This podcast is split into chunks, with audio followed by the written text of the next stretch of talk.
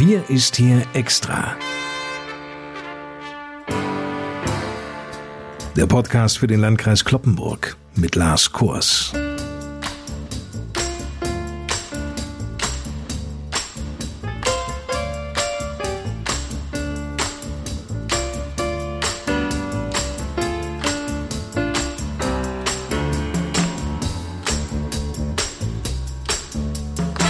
Moin zusammen und willkommen. Wir befinden uns im Sinkflug. Glücklicherweise in diesem Fall muss ich sagen, denn die Corona-Infektionszahlen sind weiterhin rückläufig.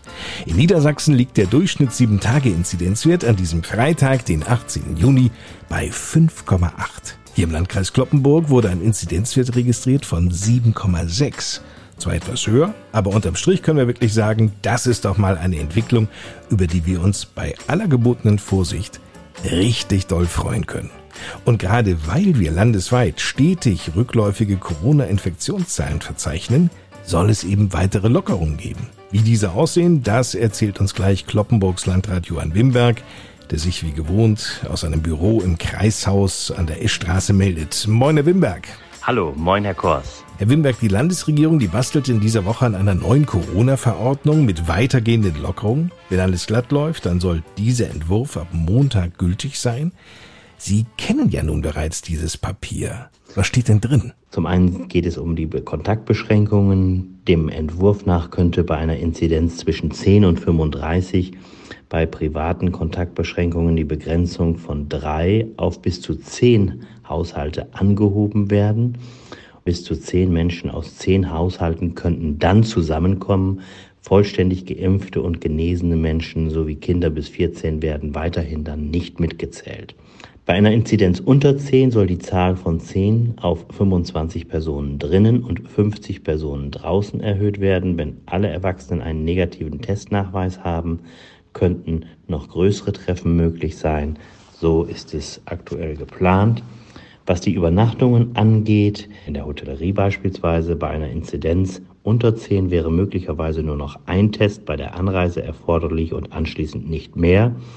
Und zum Bereich Veranstaltung heißt es, dass dann auch deutlich mehr und vereinfachter zugelassen werden soll. So, wenn mehr als 25 Personen drinnen oder 50 Personen draußen zusammenkommen, gelten aber Abstandspflicht und drinnen Maskenpflicht, solange kein Sitzplatz eingenommen wird. Durch Tests könnten Abstands- oder Maskenpflicht weiter reduziert werden. Da möchte ich aber gleich einmal einhaken, Herr Wimberg, denn wenn es um Veranstaltungen geht, da denken ja viele nicht nur an kleinere Konzerte, Lesungen oder künstlerische Auftritte, sondern auch an Großveranstaltungen, ne? also sprich Volksfeste, auf die wir ja seit über einem Jahr verzichten. Was ist denn hier geplant? Veranstaltungen ab einer Teilnehmerzahl von 1000 sollen womöglich genehmigungspflichtig werden. In der kommenden Woche ist ein Vorschlag der Länder für ein bundeseinheitliches Vorgehen bei Großveranstaltungen anvisiert. Warten wir mal ab, was dabei rauskommt. Okay, dann lege ich mal diesen Zettel hier mit der Frage nach Großveranstaltungen und Volksfesten auf den Wiedervorlagestapel. In diesem Entwurf, Herr Wimberg, soll auch der Begriff Härtefallregelung auftauchen. Können Sie uns erklären, was das bedeutet? Sie soll für Landkreise gelten, deren Inzidenz zwar steigen, aber klar abgrenzbar sind und epidemiologisch keinen Sprung in die nächste Stufe rechtfertigen. Zum Beispiel, wenn lediglich eine Einrichtung betroffen ist, wie zum Beispiel ein Altenheim, ein ganz bestimmter Betrieb oder ähnliches, dann äh, gibt es dafür, wie gesagt, eine entsprechende Klausel, die diesen ganz bestimmten Vorgang dann isoliert betrachten lässt. Während die Zahl neuer Corona-Infektionen in Deutschland seit Wochen ja zurückgeht, haben andere Länder wiederum große Probleme mit der hochansteckenden Delta-Mutation.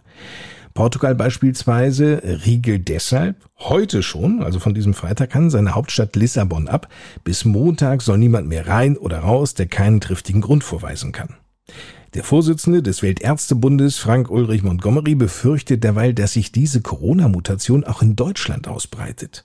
Die Infektionszahlen sind zwar noch gering, aber die Geschwindigkeit wiederum rasant. 65 Menschen haben sich in Niedersachsen bislang nachweislich mit dieser Delta-Variante des Coronavirus infiziert. Das sind 30 mehr als noch vor einer Woche. Herr Wimberg, sind denn eigentlich Infektionen mit der Delta-Variante dieses Virus auch bei uns im Landkreis Kloppenburg bekannt? Bei uns im Landkreis Kloppenburg wurde die Variante bisher noch nicht nachgewiesen, wohl aber in unserem Nachbarlandkreis Fechter, wo es bereits einige Fälle gibt. Helfen eigentlich gegen diese Delta-Variante die bisherigen Impfstoffe als Schutz? Vor allem nach der ersten Impfung ist der Schutz, so heißt es, wohl deutlich verringert. Zu diesem Ergebnis kommt eine noch nicht gegengeprüfte britische Studie. Nach der zweiten Dosis sei der Unterschied deutlich geringer, aber immer noch vorhanden. Anstatt zu rund 93 Prozent schützt das Mittel von BioNTech Pfizer noch zu etwa 88 Prozent. Der AstraZeneca-Impfstoff schützt demnach noch zu rund 60 statt anstatt 66 Prozent. Nach vollständiger Impfung ist der Impfschutz also immer noch recht gut, das muss man schon so sagen, aber eben halt etwas verringert. Keine Daten gibt es bisher dazu, ob neben dem Schutz vor einer Erkrankung auch die Wirksamkeit vor einer Übertragung oder vor schweren Verläufen reduziert ist. Wie gesagt, dazu liegen noch keine verlässlichen Informationen vor. Wichtig wird also weiterhin sein, die Quote der vollständig geimpften Personen zügig zu erhöhen. Das kann man auf jeden Fall so erstmal mal deutlich machen. Da liegen wir ja nun im Landkreis Kloppenburg bei einem Anteil von rund 27 Prozent der Bevölkerung, der vollständig geimpft ist. Rund 43 Prozent erhielten eine Erstimpfung. Liegt der Landkreis Kloppenburg denn im Impfzeitplan? Ein richtiger Zeitplan ist aktuell schwer aufzustellen, denn wir wissen ja nicht, wann wir welchen Impfstoff ganz konkret in den nächsten Wochen und Monaten bekommen werden. Wir verimpfen allerdings den Impfstoff, den wir erhalten, sehr, sehr zügig und verplanen ihn schon, wenn er angekündigt wird. Das Impfzentrum erhält seit Wochen bei uns kaum noch Impfstoff für Erstimpfungen. Es werden dort vor allem im Moment Zweitimpfungen durchgeführt. Die Priorisierung ist ja mittlerweile aufgehoben. Jeder hat die Möglichkeit, sich auf die Warteliste für einen Impftermin setzen zu lassen, sowohl im Impfzentrum als auch bei den Haus- und Betriebsärzten und viele machen dies auch parallel. Nun ist ja glücklicherweise von der Landesregierung mehr Impfstoff in der nächsten Zeit angekündigt worden. Da warten wir mal ab, was davon in den nächsten Wochen dann auch umgesetzt wird. Das würde uns dann wieder in die Lage versetzen, auch deutlich mehr Erstimpfungen zu verabreichen. Wir hoffen auch, dass dann auch mit dieser Ankündigung wirklich in den nächsten Wochen einiges mehr an Impfstoff für Erstimpfungen kommen wird. Dann kommen wir auch wieder das Tempo erhöhen und das wünschen wir uns natürlich alle sehr. Das Impftempo soll bei mehr Impfdosen wiederum erhöht werden. Gleichzeitig jedoch kündigt der Bund an, die Impfzentren im September zu schließen. Ja, uns war ja allen von Anfang an klar, dass die Impfzentren auf Zeit angelegt sind, also keine Dauereinrichtung werden sollen. Und wir, die Landkreise und kreisfreien Städte, haben ja dem Staat, Bund und Land dabei geholfen, diese Struktur vor Ort aufzubauen und zu betreiben. Wir haben einen Vertrag, der ist bis Ende September ausgelegt auf das Impfgeschehen bei uns in der Jugendherberge an der Thülsfelder Talsperre. Diesen Vertrag, dafür gibt es eine Option, kann man auch noch verlängern und das Land Niedersachsen steht einer Schließung bisher aber generell kritisch gegenüber. Man hat in einer Pressemitteilung schon am 19. Mai sich für eine Stärkung der Impfzentren eingesetzt und die Landesregierung will auch mit der Bundesregierung in Verhandlungen treten, um die Impfstoffliefermengen für die Impfzentren zu erhöhen. Der Erfolg der Impfkampagne hängt am Ende von der Lieferung des Impfstoffs ab. Und die bisherige Impfstrategie, auch über die Impfzentren zu gehen, hat eine Menge an Impfungen möglich gemacht.